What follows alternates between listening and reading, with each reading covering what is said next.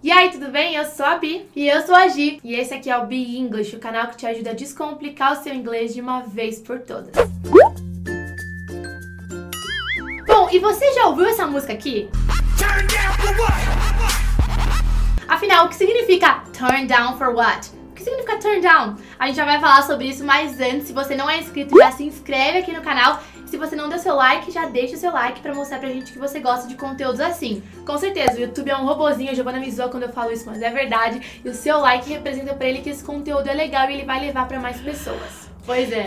Bom, vamos agora pro vídeo de hoje. A gente acabou de falar sobre essa expressão, turn down, e calma que logo a gente conta o que ela significa, em especial no contexto da música famosa aí que eu sei que você conhece. Mas além de falar sobre o uso nessa música, a gente vai te ensinar também mais quatro expressões que você pode usar com essa palavrinha turn. Pois é, turn down pode ter vários significados. No contexto da música em si, o significado vem em oposição a turn up, que seria animais, quintal, uma festa, por exemplo. No contexto da música, esse turn down, então, significa quebrar o ritmo, diminuir, acabar acalmar. com uma festa, acalmar a festa. Tanto que o intérprete pergunta...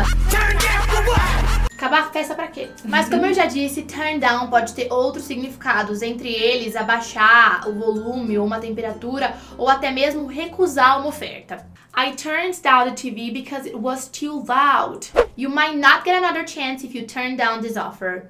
Bom, outra estrutura com turn é o turn up, que pode ser aumentar um volume ou também aparecer em algum lugar, surgir. We were waiting for Becky to arrive at the party, but she never turned up. Can you please turn up the radio so I can hear what they're saying? Os próximos dois exemplos de phrasal verbs com o verbo turn que a gente vai dar são opostos entre si. Turn on e turn off. Turn on significa ligar, acender alguma coisa, como por exemplo as luzes. Someone please turn on the lights, it's dark here. You turn off pode ser desligar, apagar. Always remember to turn off the oven once you're done using it. E aí, gostou de aprender esses phrasal verbs com o verbo turn? Bom, se você gostou, comenta aqui embaixo, dá o seu like. Também acompanha a gente no Instagram, é o bi.english e a gente se vê na próxima dica. See you, bye bye!